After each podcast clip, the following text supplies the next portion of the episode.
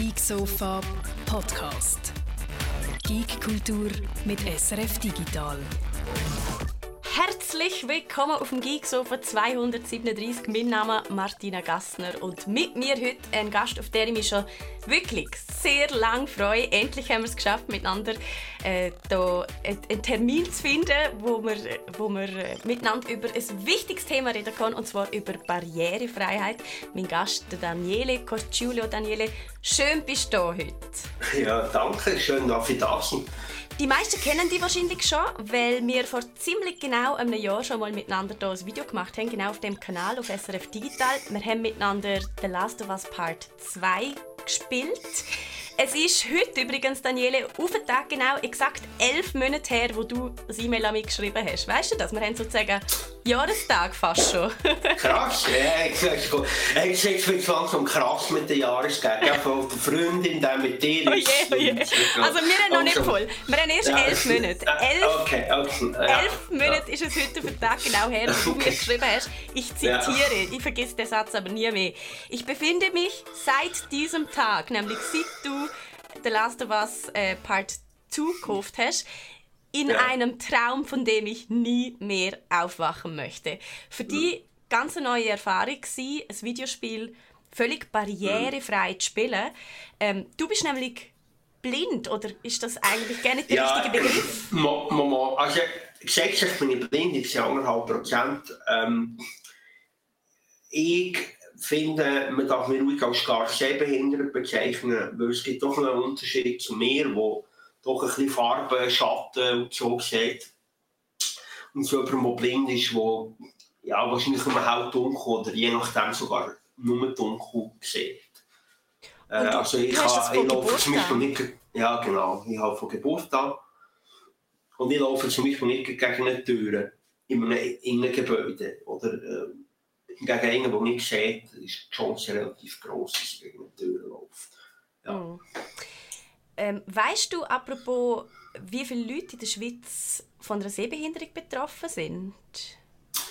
Ich weiß im Fall nicht auswendig, aber Nein, ich, ich weiß nicht, aber ich glaube schon ein paar hunderttausend sicher. Ah. Also, ja. Es gibt ja, es gibt ja zurzeit immer die Zahl, ähm, wo es heisst, 15% der Menschheit sind von einer... Ja, das stimmt, das ist so. Die da, Zahl, die... Da frage ich mich übrigens immer, wie das gemeint ist und was dort alles genau als Behinderung drin Weil ich zum Beispiel bin ja auch sehr behindert, oder? Oder wie ist ja, aber das ich genau? Glaub, kann, aber ich glaube, bei dir kann man es korrigieren mit einer Brille, oder? Dann es nicht. Ist das ich glaube, ab dem Moment, wo man es korrigieren kann, zählt es glaube nicht, würde ich mal behaupten. Okay. Ähm, ja, Behinderung ist natürlich sehr vielfältig. Also, man mhm. geht von Sehbehinderung über motorisch, über äh, kognitiv, über Gehörlose. Und ähm, ja, äh, eine Gruppe, die man halt sehr häufig vergisst, ähm, sind ältere Menschen, nicht dass die alle behindert äh, wären. Also behindert, ja, behindert ist eben so, so ein schwieriges Wort, aber die, die Verlust von, von Fähigkeiten, das trifft bei ganz vielen im Alter auch zu. Also motorisch äh, mal einem 60-Jährigen zuschauen, wie er mit der Maus hantiert, im Vergleich zu einem 30-Jährigen. Das ist schon ganz anders, oder? Mhm. Oder Augen, oder äh, ja, also das heisst, man redet immer noch ja, von diesen paar Leuten mit Behinderung, aber im Prinzip trifft es ja nicht ganz viel eine größere Bevölkerungsgruppe und gerade beim, beim, Thema Internet, oder? Ich meine, die jetzige Generation, die alt werden, die wollen in Zukunft noch den Computer benutzen. Weil, mhm. Ja. Definitiv. Ähm, du hast äh, einen YouTube-Kanal. Der ja. heißt äh, Blind durchs Leben. Du ja, lässt dich, ich habe das Gefühl, bei sehr wenigen Sachen in deinem Leben einschränken. Auf dem Kanal sieht man, wie du games, wie du ähm, das iPhone bedienst, wie du eigentlich einen Haufen Sachen machst, wo man vielleicht so denkt, das ist vielleicht nicht unbedingt, was ein Blinder so tagtäglich macht. Gibt es Momente in deinem Leben, wo du dich eingeschränkt fühlst, Daniele? Wo du dich durch die... Also, ja? Ja. Also ich, ich, ich muss wie sagen, äh, ich mache zwar möglichst viel, das heisst aber nicht, dass ich das, was ich mache, nicht trotzdem nur eingeschränkt kann, machen. Äh, die Frage ist halt einfach, wenn man etwas nur eingeschränkt kann machen kann, macht man es, weil es einem Freude macht, halt auch in dieser eingeschränkten Form, oder macht man es gar nicht. Und ich bin der Meinung, alles, was Freude macht, soll man machen, auch wenn es halt eingeschränkt ist. Ähm, äh, gerade weil du auf YouTube-Kanal ansprichst, ich habe zum Beispiel ein Video, wo der Kopf halt ein bisschen abgeschnitten ist. Ich habe mir auch überlegt, ja, soll ich das veröffentlichen? Und dann habe ich gefunden, ja, weil im Prinzip geht es nicht um einen Kopf, der abgeschnitten ist, sondern um einen iPhone-Screen. Und ähm, das ist jetzt halt zum Beispiel eine Einschränkung, die man auch so sehen Also es ist nicht so, dass man sagt, ja, weil man äh, blind ist und eben, wie du, weißt, ich Game, aber man muss auch sehen, wie Game. Hm. Was kann ich spielen, mit welchen Einschränkungen muss ich, muss ich leben.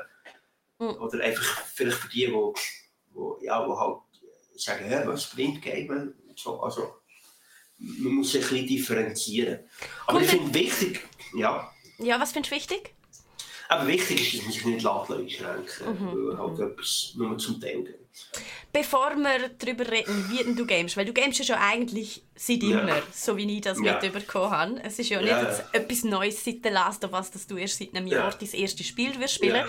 sondern das ist das erste barrierefreie Spiel. Und das tönt jetzt wie so ein Allerweltsbegriff, wo man eigentlich ähm, immer könnte also wo, wo, wo Leute die ganze Zeit verwenden. Aber was heißt das genau, Daniele? Was ist eigentlich genau etwas barrierefreies? Ich meine, der Teufel steckt im Detail, oder? Ja, barri barrierefrei ist, ist, dass man eigentlich etwas kann ohne fremde Hilfe selbstständig erledigen oder bedienen.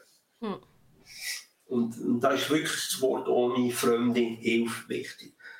Äh, es ist nicht so, dass äh, Blinde immer nur im Heim leben oder mit, mit einem Sehenden. Ja, der Sehende kann ja helfen. Selbst wenn er es kann, ähm, also ich möchte zum Beispiel so wenig Hilfe wie möglich haben, also so viel wie nötig, aber ich, ich möchte, ich möchte nicht, dass meine Sehenden quasi das müssen ausgleichen müssen, äh, ja, aufgrund von der Barrierefreiheit äh, wo, wo ich Sache von zum Beispiel Konzernen wäre oder dass etwas barrierefrei ist. Hm. Und du hast mal so ein wunderschönes Beispiel gemacht, das mir sehr geblieben ist, weil es so wahr ist. Ähm, du hast zum Beispiel gesehen, Barrierefreiheit gibt es ja überall, oder? Zum Beispiel auch in einem Hotel. Und das Hotel ja. ist halt nun mal nicht barrierefrei für zum Beispiel Rollstuhlgänger, wenn man irgendwie zu der Garage hinten muss hinfahren und dann einmal durch die Küche und genau. durch den Lagerraum ja, und dann ja, schon auch im genau. Restaurant am Schluss ist und das Gleiche kann essen, aber es ist halt einfach nicht der gleiche Zugang, sondern es geht ja. darum, den gleichen Zugang zu haben, oder? Genau, den gleichen Zugang, die gleichen Möglichkeiten. Ähm, ich möchte zum Beispiel wie jeder andere meinen Nachtzuschlag selbstständig lösen, wenn ich im Ausgang bin und nicht müssen, wie das mal vor einer Weile ist der Fall war, äh, an einer Callcenter von 6 bis 10 am Abend. Das heisst, wenn du um 11 Uhr irgendwie auf die Idee kommst, ja, ich möchte jetzt länger im Ausgang bleiben, dann hast du einfach Pech ja. ja. ja. Okay. Ähm, aber komm, ähm, gehen wir doch zum Gamen über, weil du schon damit angefangen mhm. hast. Ich meine, du hast gesehen, du spielst aber die Frage, ja. man muss auch immer sehen, wie, oder? Wie hat denn deine Gaming-Karriere genau. überhaupt angefangen? Wie bist du das erste Mal drauf gekommen, ein Spiel zu spielen? Ja, also man muss vielleicht wissen, ich bin natürlich mit kleinen Leuten aufgewachsen. Ähm, äh, Cousin, Kollegen im Religionsunterricht in Bio.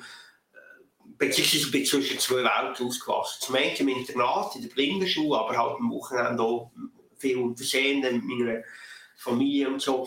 Und da war halt Game ein Thema. Gewesen. Und äh, ja, mich hat sowieso immer alles interessiert, was Knöpfchen und so hat. Oder? Und dann war es halt relativ naheliegend, gewesen, dass ich halt auch anfangen. Ich meine, wir haben, so paradox es mag tönen, wir haben im Internat von der Blindenschule einen Flipperkasten gehabt.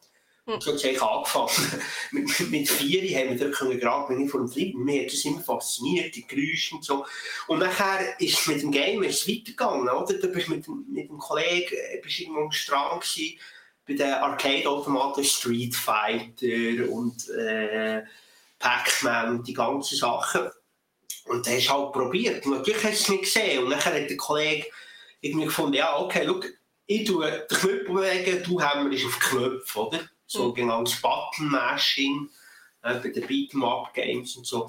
Aber es hat funktioniert, wir sind durchgekommen, jedes Level, das wir geschafft haben, hat uns gemeinsam irgendwie äh, stolz gemacht. Ich meine, habe sogar mal ein Töckeli-Turnier mitgemacht im Kirchgemeindehaus. Wow. Äh, natürlich, natürlich hat mein Kollege, der mir gespielt hat, ist ein Arme, weil ab und zu ist halt der Ball nach hinten losgegangen.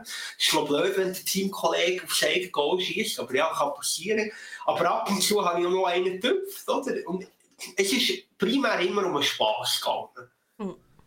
Oder? Aber da, durch das hat man halt die Entwicklung mitbekommen. Ein Kollege zum Beispiel äh, noch heute spielen wir ähm, manchmal so Sachen wie Final Fight oder so, das zweite, wenn wir uns kennen. Ja, jetzt hinter dir, jetzt musst du runterkommen, schau, schlag dort und so.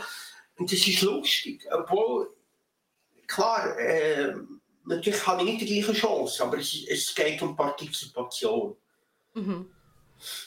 Und die hast du bei Videospielen das Gefühl, hast du schon immer gehabt oder eigentlich innen hast du dich ein bisschen ausgeschlossen gefühlt? Also es, es kommt immer darauf an, wie man es anschaut. Ich habe sie nicht von den Videospielherstellern gehabt, ich habe sie vielleicht von meinen Kollegen gehabt, die immer gesagt haben, äh, oder Familie, oder wenn man immer gesagt ja komm, wir probieren es. Aber von den Spielherstellern habe ich mich eigentlich äh, prinzipiell schon ausgeschlossen gefühlt, weil äh, es gibt äh, selten ähm, Spiel, also ich rede jetzt von Spielen, wo, man kennt, oder? wo man jetzt kann sagen ja, okay, das ist jetzt ein Feature, wo ich kann gegen irgendjemanden antreten äh, etc. Oder?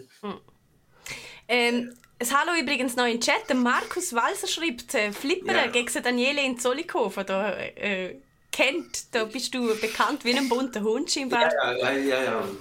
Das Mika ruft Hallo und der Merbegil und der Marcel und der Lina. Ja. Hallo. Petrolett, schön sind ihr alle da und mit uns heute an dem Mittwochmittag. Ähm, wo, wo wir eben über Accessibility auch im Gaming reden aber nicht nur über das, sondern auch darüber, dass du, Daniele, Accessibility Consultant bist, auch noch im richtigen Genau. Berufsleben an der Ja. Universität in Zürich. Das heißt, du beratest die Uni in Sachen Accessibility für Blinde. Habe ich das richtig verstanden? Ja, nein, ja, also ähm, sagen wir es mal so, es geht vor allem um die digitale Barrierefreiheit. Und äh, ich berate für Blinde, aber nicht, weil die Blinde einfach die wichtigste Gruppe sind, sondern für die muss man äh, wahrscheinlich am meisten Anpassungen machen. Es ist aber so, es gibt äh, die, die Web Accessibility Guidelines, wo, wo irgendetwas um die 75 Kriterien sind, wenn man, oder 73 Kriterien, wenn man nicht alles täuscht. Und wenn man die erfüllt, dann hat man eigentlich Grundlagen gelegt, für das eigentlich möglichst alle Behinderungen können die Webseite benutzen Es ist halt einfach so, ich sage jetzt mal bei jemandem mit motorischen Einschränkungen, wenn man dort zum Beispiel sicherstellt, dass die Webseite mittels Tastatur bedienbar ist, also Tabulator, Vieltasten und so, dann hat man eigentlich das Problem schon gelöst, oder? Äh, bei den Gehörlosen, sind meistens Gebärdensprachvideos oder Untertitelungen, die wichtig sind, oder? Aber beim Blind, beim Blind sind es halt wirklich mehrere Sachen. Also da, da geht es zum Beispiel um Alternativtext bei den Bildern, um semantische Aufbereitung vom Code, also dass man zum Beispiel äh, Überschriften auszeichnet, dass man Formular mit Labels verseht, ähm, äh, bis hin zur Fokussteuerung bei dynamischen Webanwendungen und so weiter und so fort. Ähm, darum sage ich, darum redet, redet man häufig von den Blinden, aber es geht nicht darum, weil einfach die Blinden die wichtigste Gruppe ist. Ja. Kann man das eigentlich eins zu eins auf Videospiele übertragen, dass man dort auch sieht, also wenn es für Blinde zugänglich ist, dann ist ja alles andere ein Klacks. Das finde ich jetzt noch schwierig, aber ich würde ich würd schon sagen, also zumindest ich habe das Gefühl, für motorisch Eingeschränkte und Gehörlose wird jetzt glaub, ich, schon das eine oder andere gemacht, je nach Videospiel mehr oder weniger. Äh, ich möchte nicht sagen, ja, ja die motorisch Eingeschränkten ist einfach, ganz und gar nicht. Äh, aber ich habe glaub, schon das Gefühl, dass die Vollblinden, mh, die werden immer noch, noch nicht so es ist noch nicht so ernst gemeint. Ich meine, zum Beispiel Ubisoft mit ihrem, äh, ah, wie heißt das Spiel? Das Hackerspiel. Äh, in, das ähm, Hackerspiel. Äh, Legion, irgendwas. Ja, genau, Legion of. Ja, wie auch immer. Weißt du, Auf, ist in, in London. Genau. So. Ja, ja, aber äh, du weißt, was ich der, meine. Der Chat hilft uns vielleicht gleich. Ja. Erzähl mal weiter. Genau, dort kann man zum Beispiel zwar schon gewisse Sachen anpassen, also irgendwie äh, das Zielviereck, man kann die Farbe individualisieren, die Größe. Es gibt auch Sprachausgabe in den Menüs. Mhm. Aber im Spiel hat man nachher eigentlich fast keine Orientierung. Also ich weiß zum Beispiel nicht, wo ich muss anlaufen muss, um irgendeinen umlegen oder was man halt so muss, oder? Ja. Und ich habe es zum Beispiel auch gekauft, weil sie geschrieben haben, ja, es hat Accessibility Features. Äh, der Faktor ist, ich habe ein Spiel, das ich nicht wirklich spielen kann. Watch Dogs Legion hat es, glaube ich, geheißen. Ja, genau, genau. Watch es gerade im genau, Chat. Danke ja, vielmals. Ja, genau. ja, Ja, das heisst, die machen Labels drauf, wo drauf steht Accessible und dann ist es gerne nicht so recht oder ist es zumindest nur so halbherzig gemacht. Wie kann so etwas passieren? Wie erklärst du dir das? Ist das, weil die Leute keine Lust haben oder ist das eine Form von, ich sage jetzt mal, Greenwashing, wie man es bei Umweltthemen macht? Das ist eine gute Frage. Ich habe mir nicht, also ich glaube, es gibt, man, man, muss sich bewusst sein, das sehe ich im Job tagtäglich, ähm, äh, vielfach ist das Bewusstsein, das fehlt. Also jemandem ist gar nicht bewusst, der eine Webseite macht oder ein Game, äh, okay, was, was bedeutet das oder wieso spielt ein Blinde?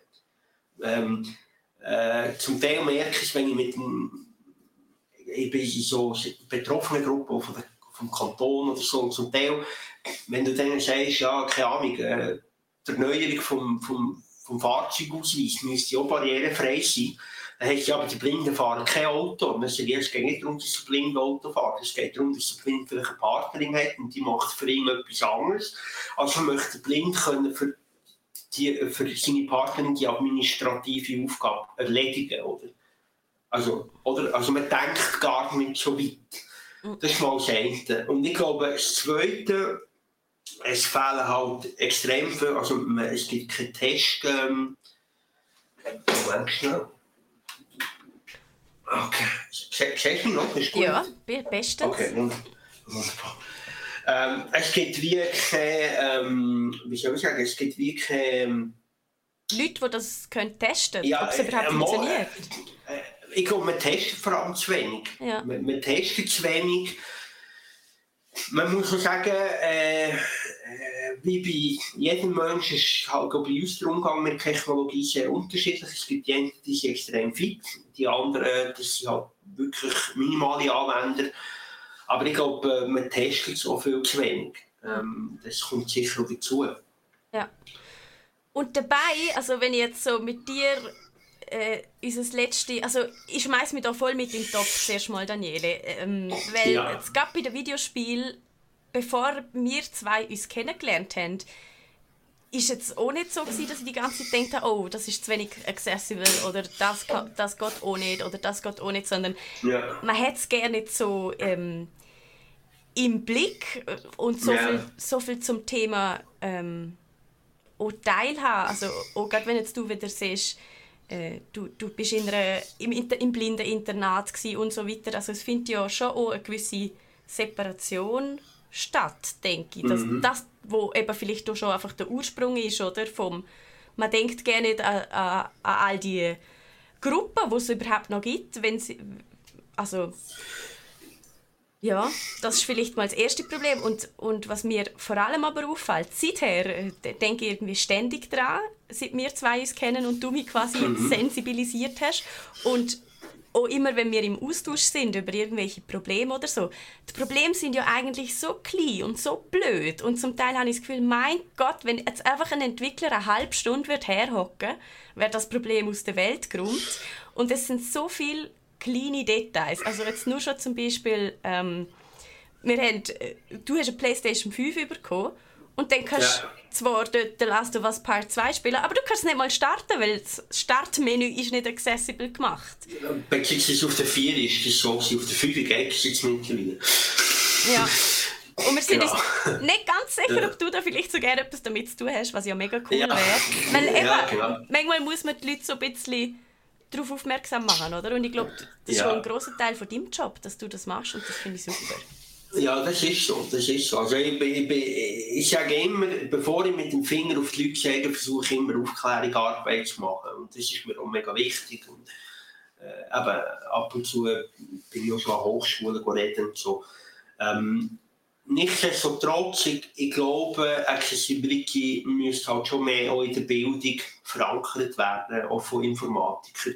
Hm. Ich habe zwar schon mal ein paar Stunden reden und das finde ich alle wow und cool und schön. Aber wenn man nachher nicht überprüft, haben die Leute verstanden, setzen sie es um. Oder es geht zum Beispiel auch darum, beim Coden, äh, so wie man korrekten Code äh, vielleicht voraussetzt, oder? Dass man dort wie, wie gewisse Standards würde etablieren äh, Bei Accessibility ist immer das Problem, etwas im Nachhinein zu fixen. Mhm. Das ist immer sehr aufwendig. Und sonst kann man es gibt zum Teil Zahlen, die so von 20% mehr Aufwand reden. Und ähm, ich bin halt der Meinung, wenn man, ja, wenn man halt von Anfang an sich auch ein gewisses Guide macht und sagt, okay, gewisse Elemente machen wir einfach per se barrierefrei und verwenden die nachher auch, dann hat sich der Aufwand in Grenzen oder es ist zumindest nachhaltig auf dem Entwickeln her mhm. Mhm. Ja. Gibt es irgendetwas Vergleichbares mit The Last of Us Part 2? Ich meine, wir haben es vor einem Jahr äh, zusammen miteinander angeschaut. Dort ist es so das absolute Nonplusultra gewesen. Ich glaube, niemand hat es bis jetzt so gut gemacht. Ähm, ist seither auch etwas nachzusagen oder musst du sagen, hey, ich bin ein bisschen enttäuscht, das hätte irgendwie gerne Nachahmer gefunden? nein, ich bin, ich bin effektiv enttäuscht. Selbst Ratchet Clank das hat zwar Features, aber ich habe es selber nicht gekauft. Ich soll kaufen. Und dann hat äh, ein blinder äh, ich glaube, Kanadier oder Amerikaner, den ich, wo ich recht äh, verfolge, der hat, äh, ja, der hat einen Demo-Code bekommen. Der hat, äh, muss sagen, ja, es wird zwar besser, aber man kann es immer noch nicht spielen, vollständig als blind. Warum? Was ist das Problem in Ihrer Navigation? Ja, ich nehme es so an. Genau. Also, es gibt zwar x tausend Optionen, aber eben, die Navigation ist gleich nicht so ausgereift, dass man weiß, wo anlaufen. Dasselbe mhm. ist übrigens so bei Spider-Man Miles Morales. Oder? Die haben zwar auch Accessibility Features und so, aber auch die Navigation. Also ich kann zwar den Charakter ausrichten, aber er läuft immer an dem Zeug vorbei, wo er eigentlich haben müsste. Also das, irgendwie, das funktioniert auch mehr schlecht als recht, meiner Meinung nach. Mhm. Ja. Äh, sag mal, wie es denn recht funktioniert, weil The Last of Us Part 2 hat es ja gut gemacht. Wie geht es dort? Ja, The Last of Us Part 2 ist einfach, das ist einfach grandios. Also was, was halt dort ist, man hat äh, zum einen eine Funktion, wo ich immer auf den linken Stick drücken und der richtet es mich aus. Und zudem hat man ganz viele Audio-Hinweise. Also ich höre zum Beispiel, wenn ich so einen genannten Waypunkt erreicht habe. Und ich höre auch für jede Aktion gibt es Audio-Hinweise. Also ich weiss, wenn ich muss Dreieckchen drücken, dann macht es Ding, Ding. Oder wenn ich muss drücken, macht es Dü, Dü, Oder wenn, wenn ein Absprung kommt, macht es und das sind irgendwie, weißt du, über, über 60 Sounds, die man kann lernen kann. Aber wenn man die gelernt hat, kann man effektiv eben das Spiel durchspielen. Natürlich, ich habe zum Beispiel automatische Zieleinrichtung, also Zielhilfe, ähm, wo, wo nachher, wenn äh, der Gegner im Ziel ist, gibt es halt auch einen Ton und dann weisst du, jetzt kannst schießen. Aber es funktioniert. Ich kann die Story durchspielen. Es, äh, es ist challenging, es ist herausfordernd, aber nicht, nicht schwierig. Ähm, ich habe sogar das Gefühl, es hat eine Szene, die vergisst nie mehr. Das ist die, wo, wo musst den Generator einschalten wo, mit, wo im Spiel nicht genau sagt, wie man muss vorgehen muss. Aber wenn man nachher auf Vibrationen vom Controller achtet, dann ist einem eben klar, dass man das Dreieck im richtigen Abstand muss drücken muss, damit die Seilwinde im richtigen Rhythmus gezogen wird. Oder? Mögt euch erinnern, der hat den Benzinmotor. Und die müsst ihr ja, wenn, ihr ja so einen startet, müsst ihr ja in einem gewissen Abstand an diesem Seil ruckartig ziehen, dass er, dass er anspringt. Mhm. Und genau das wird eben simuliert. Und ja, also am Anfang habe ich es recht lange nicht begriffen. Ich fand, ja, das spielt so ein Fehler. Und nachher habe ich gerafft und ich habe es nachher auch noch mal durchgespielt. Also, und dann bin ich letztens wieder an dieser Szene vorbeigekommen. Und eigentlich, eigentlich ist es schon mega cool gelöst. Es gibt einem gleich noch den Entdeckungs... Ähm, die Entdeckungslust. Und sagen, ah, so funktioniert es. Ja. Das sage ich auch immer über ähm, andere Videospiele, dass wenn man es eben nicht so explizit muss erklärt werden, sondern einfach das Game Design irgendwie so gut gemacht ist, dass man draufkommt, dann ist es eigentlich immer ja. der schönste Moment. So. Ja, ja. Aber dass das für Blinde natürlich eine doppelte Herausforderung ist, kann ich mir gut vorstellen, weil für Sehende kannst du natürlich auch ganz viele optische Tipps im Bild mhm. verstecken, oder? Mhm. Aber dass sie das so gerne geschafft haben, ähm, accessible zu machen, ist, ist, ist grossartig. Ja. Gibt es ja, ja. Sachen an The Last of Us 2, wo du siehst, oh, das hat jetzt aber noch nicht so äh, vielleicht funktioniert? Alles in allem klar? Ich, ich, ich muss ehrlich gesagt sagen, ich bin so fest geblendet, dass es mir fast schwierig gefällt, irgendetwas Negatives zu sagen. Ich meine, was man vielleicht kann sagen, man hätte noch Szenen-Audio deskribieren. Aber auch das, äh, finde ich, jetzt gemeckert auf sehr, sehr hohem Niveau. Mhm. Und was ich mir natürlich würde wünschen, ist, dass man im Update, oder ich meine, ja, das Spiel ist jetzt durch, ich weiß nicht, ob man etwas macht, aber dass man die Taktik vom PS5-Controller ein bisschen mehr würde benutzen. Mhm. Also ich kann mir zum Beispiel vorstellen, es gibt nichts Schönes, als wenn du halt mit dem Messer so einen Zombie in ein blutiges Gel triffst, dass du das wirklich spürst, das magst auf dem PS5-Controller. Was ja der haptisch übrigens durchaus wiedergeben mhm. Über alle, die eine PlayStation 5 ergattern, das erste Spiel, das ihr unbedingt ausprobieren müsst, ist Astro, Astros Playroom. Nicht, weil es accessible ist, aber es zeigt am besten, was der Controller eben eigentlich an haptisch an haptischem Feedback kann liefern kann. Und am besten spielt es mit zurigen Augen und versuchen mal gegen die Gegenstände zu holen, um zu spüren, was, was man echt schon über die Haptik alles kann, kann erfühlen kann. Also schlägt man gegen Gummi, gegen Glas, läuft man durch Matsch. Das ist recht beeindruckend, wie sie das gelöst haben. Es wird aber wahrscheinlich weniger, ähm, jetzt gerade läuft man durch Matsch oder durch, über was läuft man eigentlich so, weniger über die Haptik gelöst, als vielmehr über das Audio, nehme ich an, oder? Es ist aber, glaube ich, ein bisschen beides. Ja. Eine Kombination von Audio und Haptik macht es wahrscheinlich aus, dass man sich so extrem immersiv fühlt. Mm. Apropos, wie ist das für dich, wenn du ein Videospiel spielst? Ähm, und jetzt gerade The Last of Us 2, das ist nämlich eine Frage, die ganz oft noch kam, nachdem wir es letztes Mal gestreamt haben. Ja. Es ist ja ein wahnsinnig düsteres Spiel und ein wahnsinnig brutales und grausames mhm. Spiel. Und ähm, viele Leute haben gesagt, hey, ich habe Angst an vielen Stellen. Und ich, wenn ich mir jetzt vorstelle, ich könnte die Zombies nicht mal sehen oder so, dass es noch viel bedrückender ist. Wie, wie hast du dich eigentlich gefühlt während dem Spielen? Also erstens war ja immer die Taschenlampe eingeschaltet für die, die es sehen? Nicht Nein, also ich muss jetzt ehrlich gesagt sagen, es ist jetzt nicht unbedingt mein äh, Spielgenre, äh, wo ich per se gerne spielen. Und ich habe immer gesagt, so gut es geht noch ist, man kann sich jetzt über,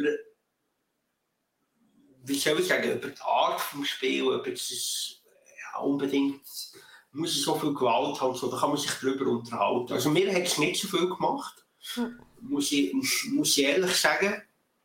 Ähm, ähm, aber vielleicht hat es so damit zu tun, weil ich meine, äh, mittlerweile meine Erfahrungen habe. Ich weiss, ich muss so Spiele zu einer gewissen Zeit spielen. Am besten nicht zu Nacht, wenn ich allein bin und ich ins Bett muss und so. Von dem ist das jetzt vielleicht auch nicht so schlimm, wie, wie die, die ersten Erfahrungen, die ich gemacht habe mit anderen Spielen. Ja. ja. Ich glaube, von dem lebt eben der Last of Us 2 auch fest. Also von dieser Brutalität und dass man der eben im Spiel auch muss die ganze Zeit zuschauen. Dass dann Videospiele ja, ja. sonst gerne so ein bisschen unter den Teppich kehren. Weißt, man, man tötet zwar die ganze Zeit, aber man muss nicht ja. wirklich zuschauen beim Töten. Und der Last of Us 2 macht dann das hebt das der, der Spieler quasi so vor, oder? Und du musst ja. zuschauen. Also es, es lebt natürlich auch viel von dieser Gewaltdiskussion und ich glaube, die ist ganz bewusst provoziert. Also. Das, das kann sein, das kann sein. Eben, ähm, wie gesagt, ich habe es nicht wegen dem gespielt und so. Na, natürlich, es ist schon, ich finde, es ist schon nichts Verwerfliches dran. Äh, ich sage immer, das Game ist eine Flucht. Oder? Und es kann effektiv sein, dass man mal so hässlich ist meine, da kann man noch so diskutieren und eine gute Streitkultur haben. Manchmal bist du hässig und ich finde das persönlich nicht verwerflich, wenn man in einem Spiel dieser Gewalt auch mal den, den Raum gibt. Ich meine, wenn, wenn sonst, wo sonst, wenn nicht in einem Spiel. Hm. Oder? Also lieber, lieber in einem Spiel, als du gehst irgendwie äh, im Aus, auswärts in jemandem etwas antun. Dass man nachher die Gewalt spielt, dass man die Leute muss schützen muss, ist nachher eine andere Frage im Sinne von eben Volljährigkeit etc. etc. Aber das ist nicht das Problem im Spiel, das ist das Problem vom korrekten Umgang. Hm. Ja, ja, und also The Last Us 2 ist natürlich erwachsen für, für ja. erwachsene Leute. Das ja. natürlich vorausgesetzt. Ähm, wir haben letztens, wir zwei, oder ein Spiel gespielt, wo du mir empfohlen hast, Daniele. Ich muss ganz ehrlich sagen, ich wäre jetzt von allein wahrscheinlich nicht drauf gekommen und ohne dein gute Zureden hätte ich es wahrscheinlich auch nicht gespielt. Weil, ich weiß, ich habe mir recht Mühe gegeben. Ja, hast du gut gemacht. Und ich bin dir dankbar. Ich bin dir dankbar, ja, dass du mir ja. das aufgeklopft hast, weil es ist wirklich eine spannende Erfahrung und es ist wirklich noch ein sehr interessantes Game. The Whale heißt Shadow of the Crown und es ist ein Audio-Only-Adventure. Und das ist eigentlich auch so ein bisschen das Problem an der Geschichte, oder? Ich meine, du hast mir das schon vor einem Jahr gesehen. Es gibt natürlich immer mal wieder Games, die extra für Blinde sind, die eben Audio-Only sind und so weiter. Mhm. Aber normale Leute spielen die halt nicht. Also sind wir nicht normal? Also, nein, Entschuldigung, Daniele. Du, Nein, ich weiß, was du meinst. Ja, ja, ist klar. Ich, ich, weiß, was du meinst. Es ist jetzt, ja, das ist jetzt provokatives bisschen. Zu Recht. Weil, genau. Weil, weil ich finde, es geht genau darum, es wäre eben spannend, oder, wenn sich eben mehr sehen. Ich glaube, das Spiel hat man auch ein mit dem Hintergedanken entwickelt, ein Experiment auf Sehende zu bieten. Hm. Ähm, aber ich kann verstehen, es ist abschreckend. Meine Freundin mir zugelassen, hm. zugeschaut. Und das ist halt, glaube ich, schon mal befremdend, wenn du auf dem Bildschirm einfach ab und zu ein Pünktchen siehst und sonst musst du einfach zuhören. Ja. Ich zeige äh, dir gerade das Spiel im Hintergrund von uns, äh, für die, die nur den Podcast hören. Der Daniele hat eigentlich das ganze ähm, Video schon beschrieben. Es ist hauptsächlich schwarz, pitchschwarz und ab und zu, wie früher so der Playstation-Hintergrund, das Menü fliegen so ein paar Pünktchen in verschiedenen Farben durchs Bild. Und das ist alles. Und du hast genau das richtige Wort gesehen, Daniele. Es ist einfach total fremd dass der ja. Bildschirm wegfällt bei einem Videospiel. Ich bin ewig vor dem schwarzen Bildschirm gehockt und habe gedacht, das ist irgendwie komisch, aber es hat mich trotzdem, ähm, das Spiel ist noch cool gewesen. Es ist so ein ganzes klassisches Action-Adventure. Wir sind äh, eine Prinzessin, die blind ist. Mir gefällt die Geschichte übrigens auch sehr gut, weil ja. sie ist eben ähm, dadurch, dass sie blind ist, hat sie natürlich Fähigkeiten, die andere Leute nicht haben, die sehen. Sie kommt in der Dunkelheit, kann sie Ratten finden und hören, wo der Sehende völlig ähm, nutzlos ist. In der Dunkelheit sowieso hat sie immer einen Vorteil und ähm, und ich, also die Geschichte gefällt mir einfach schon mal sehr gut. Und das mit dem Bildschirm, ich bin dann irgendwann auf meinem Balkon gehockt und habe dort das Videospiel gespielt, ohne Bildschirm. Und ich habe gefunden, wow, das ist eine mega coole Erfahrung eigentlich.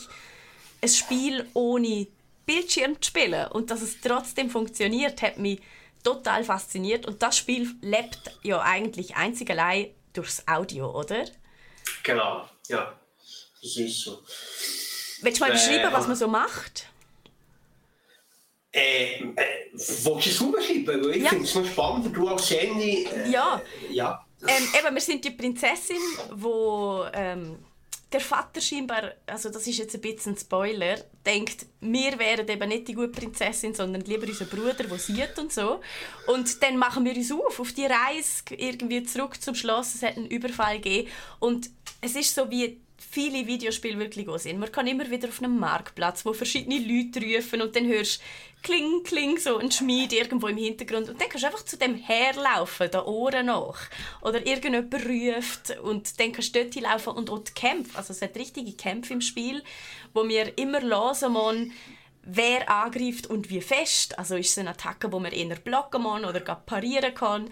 Und das trainiert echt richtig gut das Gehör, wo man sonst noch oft außer Acht lässt, habe ich das Gefühl, wenn man ein mhm. Videospiel auch mit den Augen spielt, dann genau. hat man wie eine Kompensation dafür, dass man gerne muss so genau herlassen. Ja, und interessant ist, äh, wir hören zum Teil bei den Spielen, die ihr auf dem Bildschirm schaut, hören wir auch auf gewisse Details. Es gibt, es gibt auch Spiele, wo zwar Verständnis sind, die an sich nicht barrierefrei sind, aber dafür ein recht cooles Sounddesign haben, dass man sich trotzdem irgendwie einigermaßen durchwurschen kann. äh, ja, das ist eben noch, noch, noch spannend. Also, aber jetzt Frage an dich. Ja. Also es zeigt, es zeigt dass, dass man durchaus auch ohne Video kann spielen kann. Ja, und das zeigt das wahnsinnig eindrücklich. Eben vor allem, oh, weil ich jetzt so ein klares Bild von dem Spiel in meinem Kopf habe, obwohl ich es nie gesehen ja. habe. Die ja. Bilder entstehen äh, ohne dass man sie gesehen hat. Das ist überhaupt kein Problem und das wird einem sofort klar, wenn man dem Spiel dann tatsächlich eine Chance gibt. Aber ich glaube eben, wir sind verwöhnt. Wir sind einfach verwöhnte, eine verwöhnte Gesellschaft und wenn man das Spiel mit Bild spielen gibt es wahrscheinlich wirklich einfach nur sehr wenig Leute, die sich dazu durchringen, das so wirklich zu machen. Weil es gibt ja auch genug andere Spiele, die ein Bild hätten, weißt, wo man anstatt dessen könnte spielen. Und darum glaube ich eben, umso mehr ist das barrierefrei so wichtig, dass eben die gleichen Spiele für alle sind und dass es nicht Spiel für Blinde gibt und Spiel ohne. Genau. Genau, das ist eben das, auf das, wo die, oder es geht im Endeffekt, gehört Spielen zu, zu der Gesellschaft, wie, wie Film oder Politik oder was auch immer, und man möchte sich ja austauschen. Mhm. Oder? Und ich kann, wir können über den Last fast zwei reden, weil wir haben beide gespielt, wir wissen beide, um was es geht. Oder? Äh, wenn ich dir von den Waves erzählt habe, bevor, ich weiß gar nicht, hast du fertig gespielt? Noch nicht ganz, noch nicht ganz. Ah, nächste Gig Sofa gibt es wenn es fertig spielt. Vorher gibt es keins mehr. nein, nein, nein, aber äh, ich finde es natürlich mega wichtig, ähm, eben, dass man da auch einen gemeinsamen ähm, äh, Austausch äh, hat. Es ist ein wichtiger Teil von der Integration, oder? Ja, du, durchaus. Äh, durchaus. Und ich glaube, es ist eben, es ist wie zu wenig halt bewusst, dass das eigentlich viel äh, machbar wäre. Ähm, eben der Last of Us 2 hat schon auf sehr eindrückliche Art gezeigt. Das muss ich, mhm. muss ich sagen, beim Thema Game. Du hast gesagt, dadurch, dass du dich dem Gamer gewidmet hast vor einem guten Jahr, oder eben vor allem The Last of Us Part 2 ja. und so, es ist schon nachher viel eigentlich noch so passiert. Du hast Interviews gegeben und ähm, bist ein bisschen so durch die Medien und du hast gesagt, es herrscht immer so viel Freude beim Gaming, also bei dem Thema. Du tust ja schon sehr ja. lange eben über Accessibility in verschiedenen ja, Bereichen aufklären. Ja. Aber beim Gaming war es irgendwie anders, gewesen, hast du gesehen? Ja, man kommt, man kommt mit ganz anderen Leuten in Kontakt. Also zum, meistens oder, bin ich also bei Behörden, Firmen, Fachhochschulen oder Uni. Und das ist halt immer, es ist halt so, ja, es ist halt wieder etwas mehr, wo auf dem Pflichtenheft steht, oder? Hm. Und man. Es ist. Äh, ich weiß auch nicht. Beim Game habe ich irgendwie das Gefühl gehabt, ich habe einen ganz anderen Kreis von Leuten erreicht.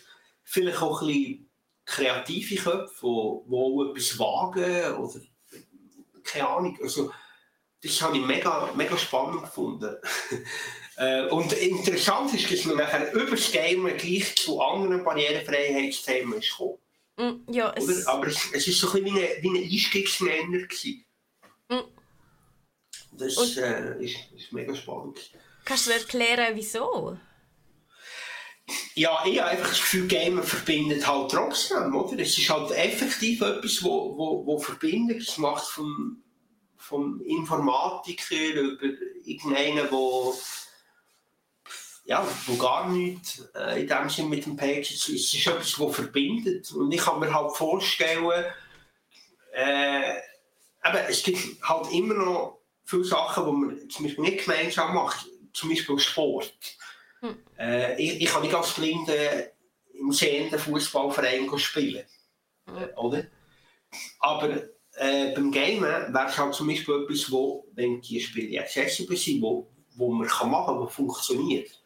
Und Spielen ist halt, eben Game ist halt im Moment äh, recht etwas äh, von, von der Masse. Und vielleicht kommt man halt wie zu dem, zu einem gemeinsamen Nenner, könnte ich mir vorstellen. Mhm. Du hast jetzt gerade vom Fußballverein ähm, geredet, wo du siehst, oder brauchst jetzt du äh, keine Inklusion irgendwie, weil du dort sowieso nicht gehst spielen. Aber vorher hast du gesagt, beim Führerschein hingegen hättest du es gern. Ist denn, also wo sind so Grenzen oder besser gesagt, ist, ist Barrierefreiheit überall erstrebenswert und sinnvoll, deiner Meinung nach? Ich finde grundsätzlich schon. Es gibt einfach ganz klar, es, es gibt Grenzen. Also ich meine, äh, das ich nicht sehe, das ist jetzt einfach ein Fakt. Oder? Man kann gewisse Sachen, man kann möglichst viel versuchen anzupassen. Ähm, ähm, ich finde, es ist falsch, wenn man Sachen ausschließt. Eben zum Beispiel bei euch sehe ich, das heißt, ich muss keine Kamera brauchen, äh, weil ich sehe es ja nicht, oder? Aber ich finde, klar, man muss wie Grenzen erkennen. Also zum Beispiel, dass ich Auto fahren wird halt im Moment schwer möglich sein, oder? Äh, aber das liegt nicht daran, weil äh, die Straße nicht war, das liegt einfach in der Natur der Sache. Man, man kann wahrscheinlich mit allem Willen im Moment, und ich rede nicht von den selbstfahrenden Autos, kann man halt nicht selbstständig Auto fahren auf der Straße im Straßenverkehr. Oder? Mhm. Aber das heisst nicht, dass man das, was möglich ist, eben zum Beispiel alles, was ums Auto herum ist, zum Beispiel die Administration, die Anmeldung, dass man das mit barrierefrei sollte machen sollte. Weil, wie ich vorhin gesagt habe, ich fahre zwar nicht Auto als Blinde, aber ich bin vielleicht ich bin vielleicht in einem Familienkonstrukt, oder? Also, wo meine Partnerin die fährt selber, äh, kümmert sich aber vielleicht um die Kinder in diesem Moment. Und ich möchte ihr etwas abnehmen und zum Beispiel für sie einen Strassenverkehrsamtstermin buchen. Oder? Und das kann ich durchaus als Blinde, auch wenn ich selber nicht Auto fahre. Mhm. Oder? Also, man, man, muss ein bisschen weiterdenken und sagen, ja, das macht auch eh niemand. Mhm. Äh, ja. Ähm, und du hast vorher gesagt, ähm, wichtig wäre eben, dass man es von vornherein mit einrechnet, oder? Das ist so. Jetzt wird das aber ja so selten gemacht. Also ich meine, wir haben äh, im letzten Jahr immer wieder darüber geredet, was vielleicht könnte accessible werden, was vielleicht Barrierefreiheit, äh, barrierefrei wird, weil es irgendwelche Gerüchte gibt, wo du gehört hast und dann ist es nie passiert. Ähm, Hades zum Beispiel. Sind wir beide yeah. recht yeah. freudig aufgeregt gewesen, vor allem, weil es für mich eines der besten Spiele vom letzten Jahr war. Und ich dachte, wenn das, wenn das barrierefrei wird, ist das ein mega cooles Spiel, wo, wo, ähm, wo so einen Schritt könnt machen Und dann ist es ja ganz anders gekommen. Hast du das noch mitverfolgt? Ja, also interessant ist bei Hades, äh, das Game per se ist nicht barrierefrei, aber es hat, es hat findige Entwickler gegeben, die auf der PC-Version ein Mod gemacht haben. Mhm wo, wo man hat können gewisse Sachen im Spiel abstellen also zum Beispiel die Fallen. Ähm, und, äh, und man hat können gewisse Menü mit Sprache äh, steuern. Und das heisst, wahrscheinlich wäre es mit diesen Mods sogar spielbar. Ich habe natürlich einfach dummerweise PlayStation-Version gekauft. Und die, da, da hat man nichts gemacht. Und jetzt stellt sich halt für mich schon ein die Frage, oder? Also, klar, es ist auch ein Indie-Game, wenn ich, wenn mich nicht alles täuscht. Es ist nicht von einem grossen Entwickler. Nein, es ist kein grosser Entwickler. Aber, aber nur zum Sagen, oder? Also ein paar Individualisten haben ein Mod gemacht, das es wahrscheinlich spielbar machen, hm. macht. Und der Entwickler hat die PlayStation-Version einfach so rausgebracht, ohne die, die, äh, die Modifikation. Und da stellt sich schon die Frage, okay, wenn ein paar Entwickler von sich aus das können machen warum kann das Studio selber, wo ja das Game von Anfang an schreibt, die Zeit nicht investieren oder sogar das Mod übernehmen und finden, hey, das ist eine coole Sache, kommen wir das updaten, so dass wir auf der Playstation auch ein mehr Barrierefreiheit haben. Mm. Provokant gefragt äh, oder vielleicht geantwortet, weil es kein Markt ist? Ja, eben. Und jetzt kommen wir wieder zu 15% von der Weltbevölkerung, die eine Behinderung hat. Oder wenn wir jetzt das ausrechnen, klar müssen wir jetzt von denen noch überlegen, okay, was sind potenzielle Spieler. Aber es, es gibt nachher gleich Zahlen. Mhm. Und wir finden grundsätzlich Barrierefreiheit anhand von Zahlen auszudrücken, ist immer, ist immer schlecht. Mhm. Äh, weil es echt darum geht, um Partizipation, dass eigentlich jeder, jeder von uns äh, äh, ja, möchte können daran an der Gesellschaft teilhaben. Und ich meine, gerade jetzt merkt man, wie wichtig Teilhabe ist. Mhm. Und da argumentiert man auch nicht mit Zahlen, oder? Und sagt ja, ja. Hm. Ähm, Daniele, was wünschst du dir? Ich meine, du hast es vorher schon gesehen, du bist enttäuscht. Es ist wirklich wenig gekommen, aber ich finde, man muss es eigentlich noch ganz anders sagen. Es ist nichts gekommen. Seit ja. The Last of Us Part 2. Ja. Ja. Ähm, ich habe dir es vorher schon äh, vor der Sendung gesehen, auch für uns EHD bin ich die ganze Zeit am Motzen, dass so wenig kommt ähm, mhm. und uns ein bisschen schwierig ist, aber also für, ähm, es ist natürlich für uns genug rausgekommen, also wir können uns nicht ernsthaft ja. beklagen. Ich meine nur, es ist glaube ich schwierig in der Industrie generell. Ähm, nichtsdestotrotz, was, was würdest du dir für die Zukunft wünschen? Gibt es so Hoffnungen, die du vielleicht hast? Ja, mehr Spiel. Mehr Spiel? Mehr Spiel. Aber nicht nur das Spiel, grundsätzlich. Barrierefreiheit muss einfach, es muss einfach äh, zu den Grundkompetenzen gehören. Also egal, Spiel, Webseiten, auch Hersteller, die irgendein ein Companion-App für ihr Gerät machen. Gerade dort muss einfach Barrierefreiheit geben sein, weil oft mhm. ist die App überhaupt die einzige Schnittstelle, um das Gerät zu steuern. Mhm. Zum Beispiel, oder? Ja. Das habe ich gemerkt. Ähm, vor ein paar Wochen, ich habe es dir auch schon erzählt, dort habe ich mich ja. am Auge verletzt. Mhm. Und das ist überhaupt nicht vergleichbar, aber ich habe doch einen Tag lang ähm, das rechte Auge gerne können öffnen und das linke auch nur wenig. Und äh, ohne Brille, wir müssen durch Basel navigieren, eine Stadt, die ich überhaupt nicht kenne, allein, ist fast unmöglich gewesen. Also ich habe ähm, nichts gesehen, ich habe gerne nicht eigentlich können interagieren mit der echten Welt und ich habe recht schnell gemerkt, meine einzige Rettung ist mein eigenes Smartphone. Wo, ja. wo irgendwie auf alles eine Antwort hat, wo ich trotzdem noch so nach herheben dass ich etwas kann lesen und erkennen kann. Mhm. Und das war eine, eine riesige Hilfe für mich. Ich nehme an, ja. dir geht es auch so, oder? Ja, mein Smartphone ist eine enorme Hilfe.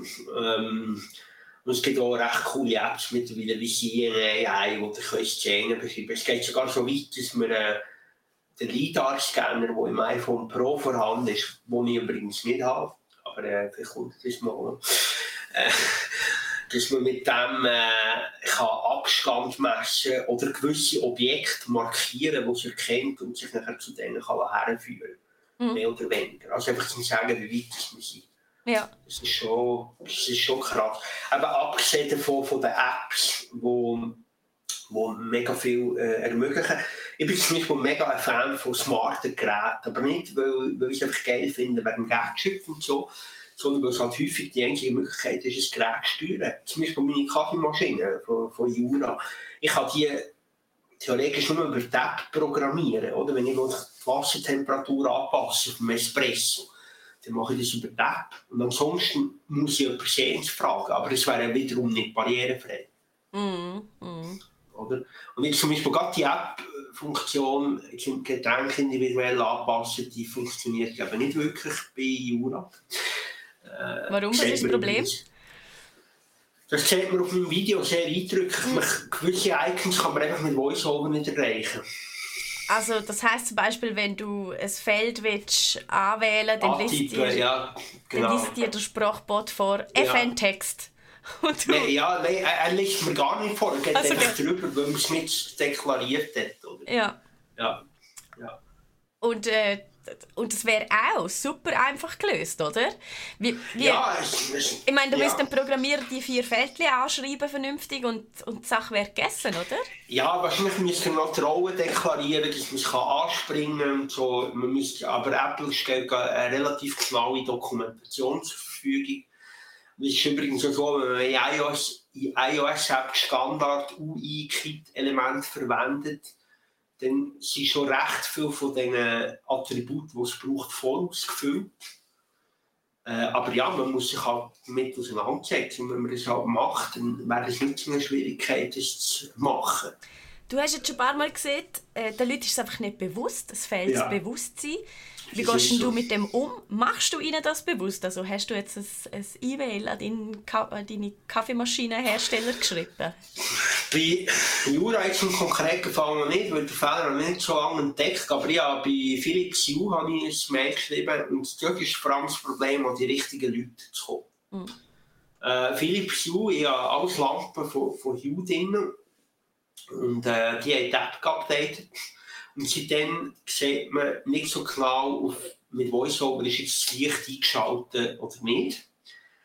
Und das ist noch blöd, weil wenn ich das Licht bei mir möchte ausschalten und vielleicht im Schlafzimmer äh, oder, oder in der Stube einschalten, aber im Schlafzimmer nicht, weil meine Freundin vielleicht dort schon schlaft, dann ist es relativ blöd, wenn ich aus Versehen das falsche Licht einschalte, weil ich einfach nicht höre, welcher Schalter mhm. entspricht welchem Raum. Oder?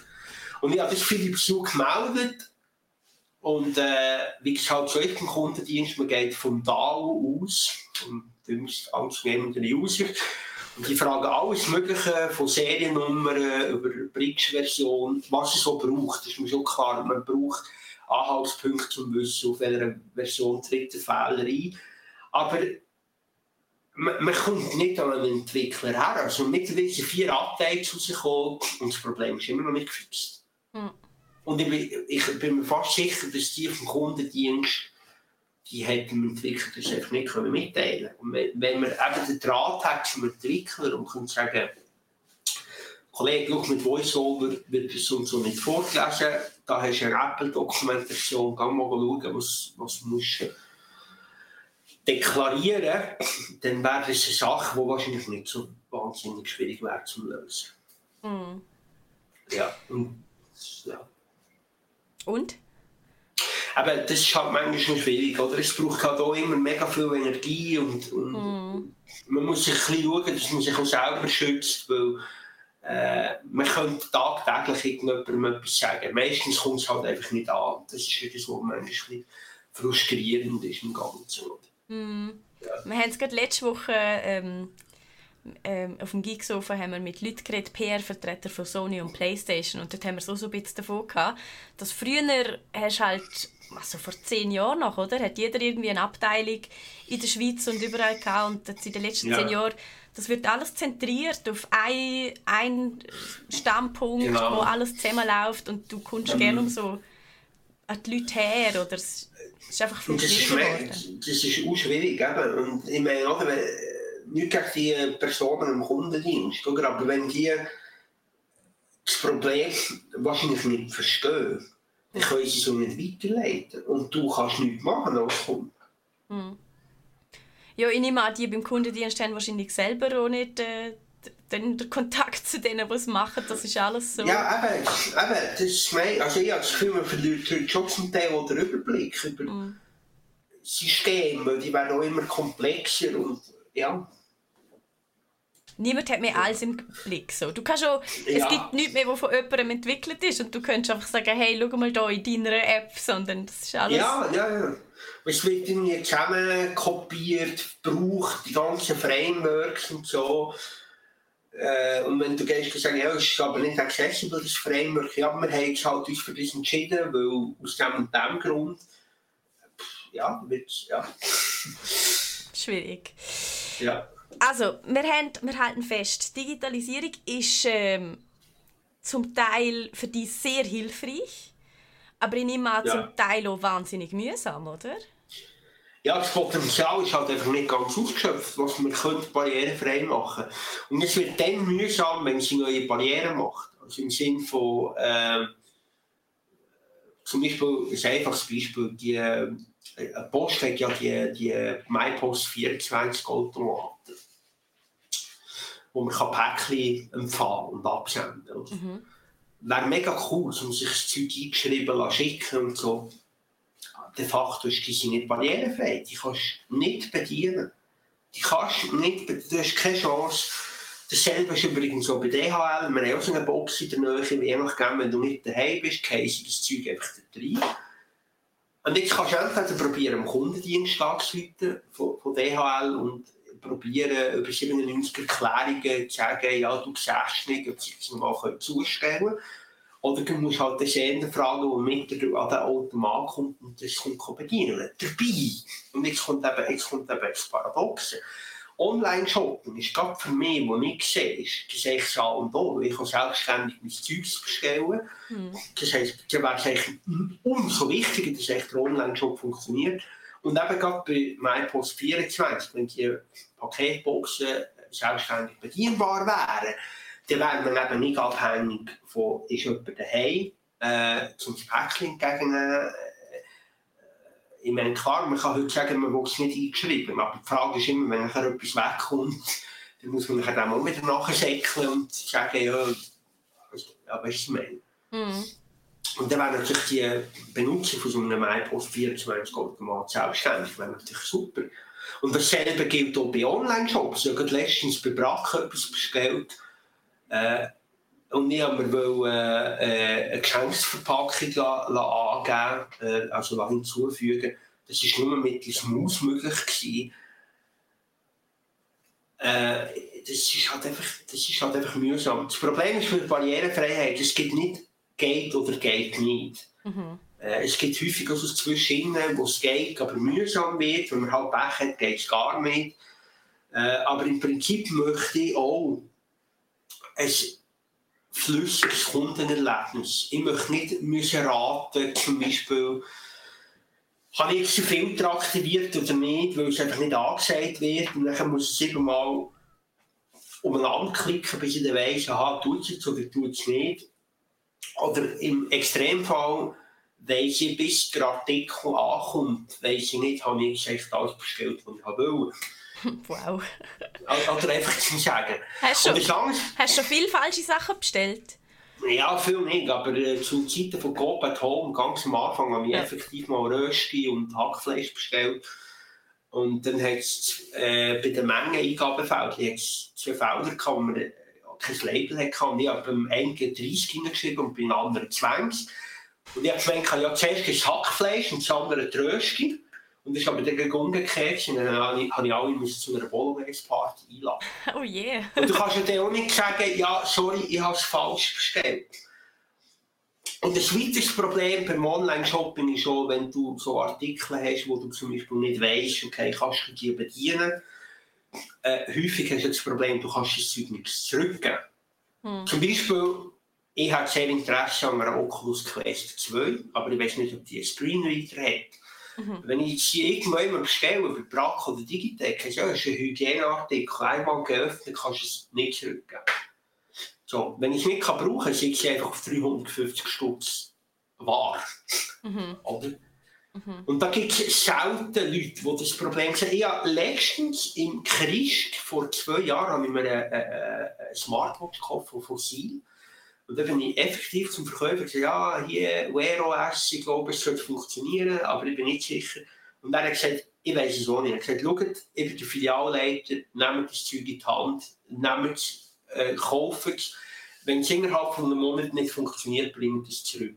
Hm. Und so soll es eben eigentlich laufen. Und nicht, hm. ja, aber wisst ihr, wenn es eigentlich geöffnet ist.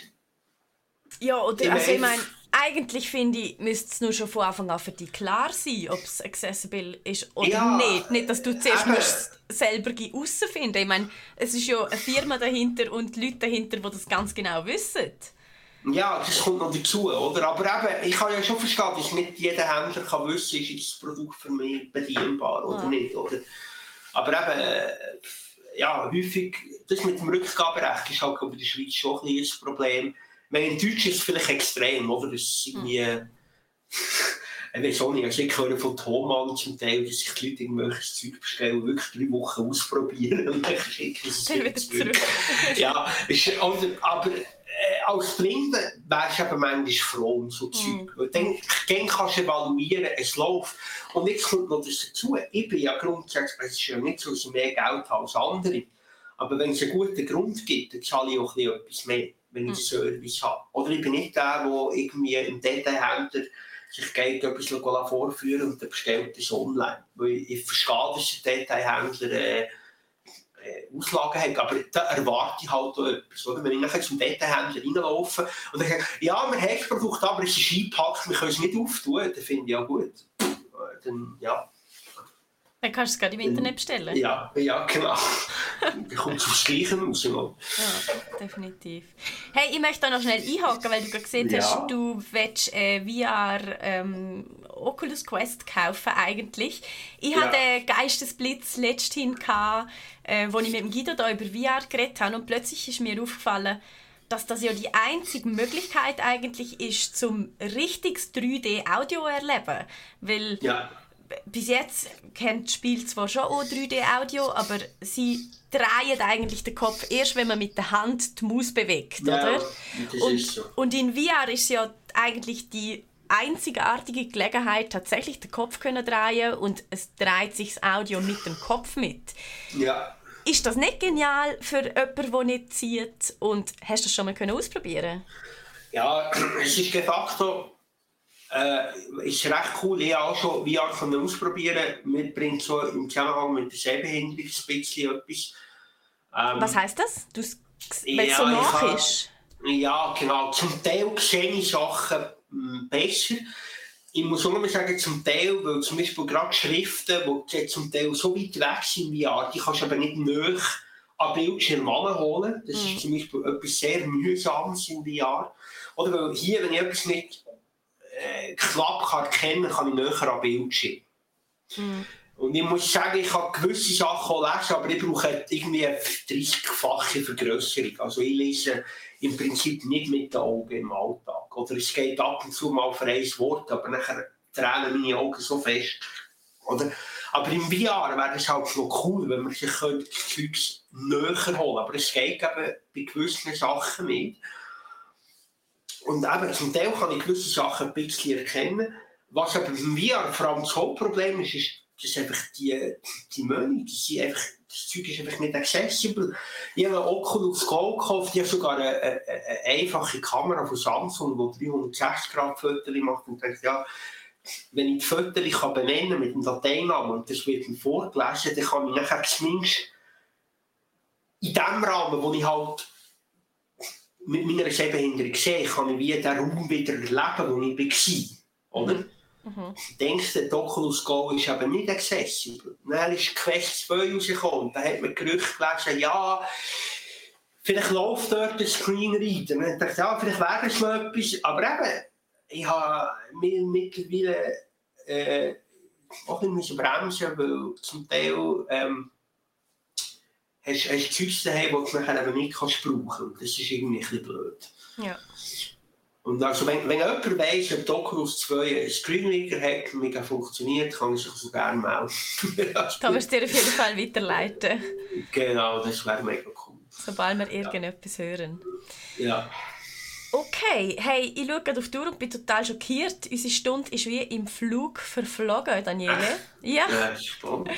Es ja. ist, ähm, aber ich möchte dir vielmal danken für deinen Einblick in, in deine Welt und äh, dafür, dass du uns wieder daran erinnert hast, wie wichtig Barrierefreiheit ist, auch bei Videospielen. Ja. Ähm, auch wenn es vielleicht nicht ist, an was man in seinem Alltag als allererstes denkt, aber man sollte es eben doch immer im Hinterkopf behalten. Ja dass man das macht. Und vor allem, wenn ihr irgendwie etwas mit Programmieren am Hut habt, dann hoffe ich, habt ihr umso mehr zugelassen. Weil wenn man es von Anfang an macht, wäre es nicht so ein Aufwand.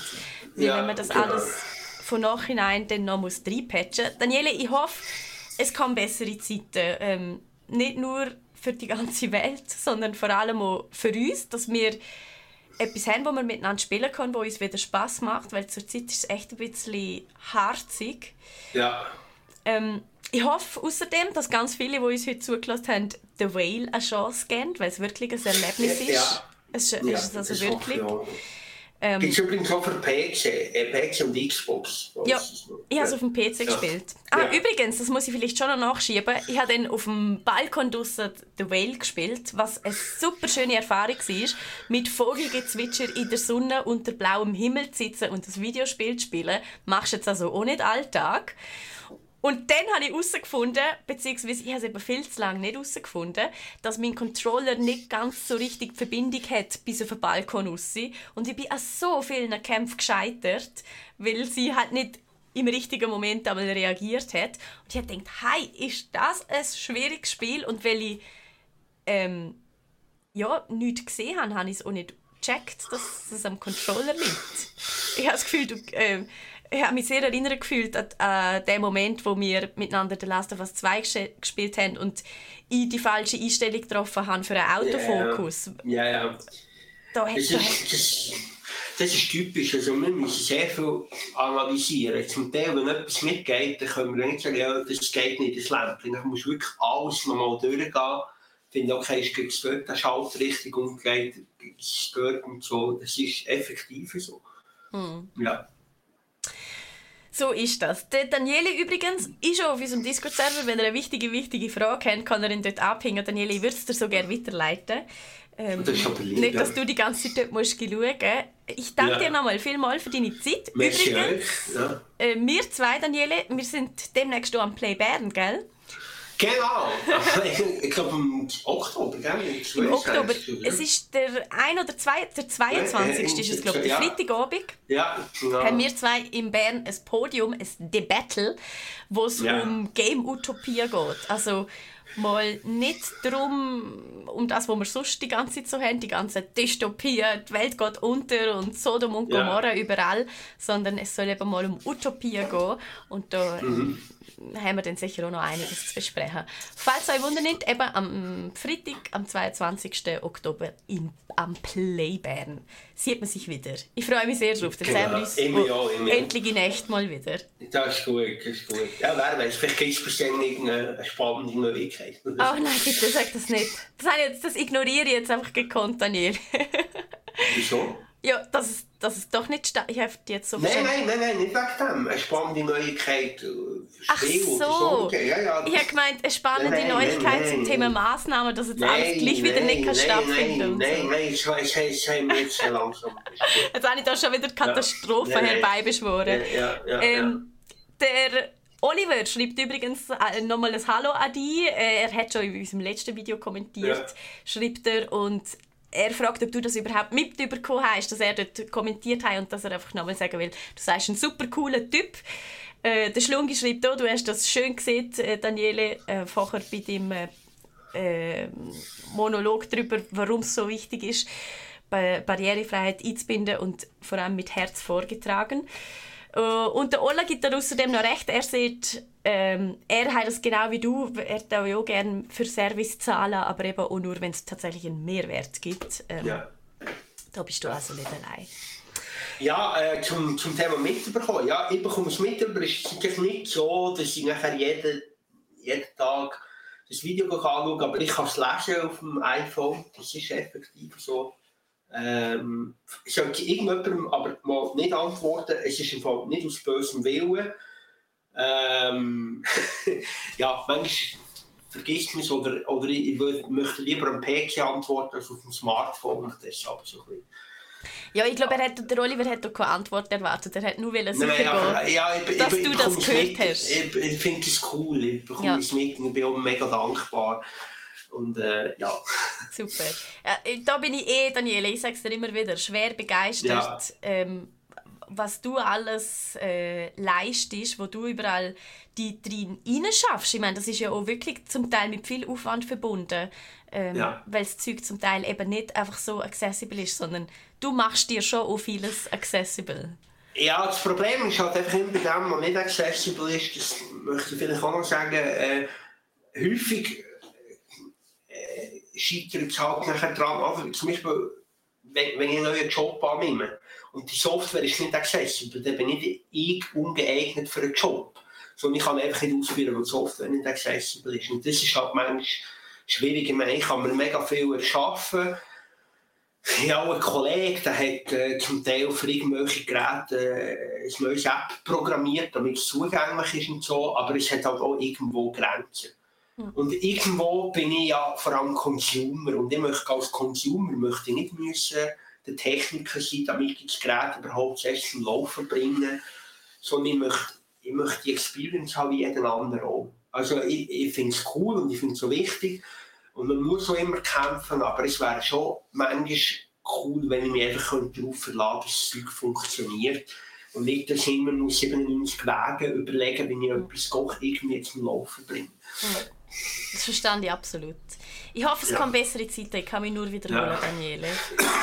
Entschuldigung. Ja. Kein Problem. Krank bist du auch noch. Das haben wir gerne gemerkt bis jetzt. Jetzt, ja. jetzt ist Zeit für einen Schluck Wasser. Danke vielmals. Wir sagen zusammen, Daniele, auf Wiedersehen Merci. und tschüss, bis zum nächsten tschüss. Mittwoch. Übrigens, ähm, nächsten Montag, habe ich noch ganz vergessen, geht es weiter bei uns im Programm mit einem Let's Play auf dem YouTube-Kanal am Punkt 8, ihr wissen wo. Und der Guido spielt New Worlds, neue Game von Amazon.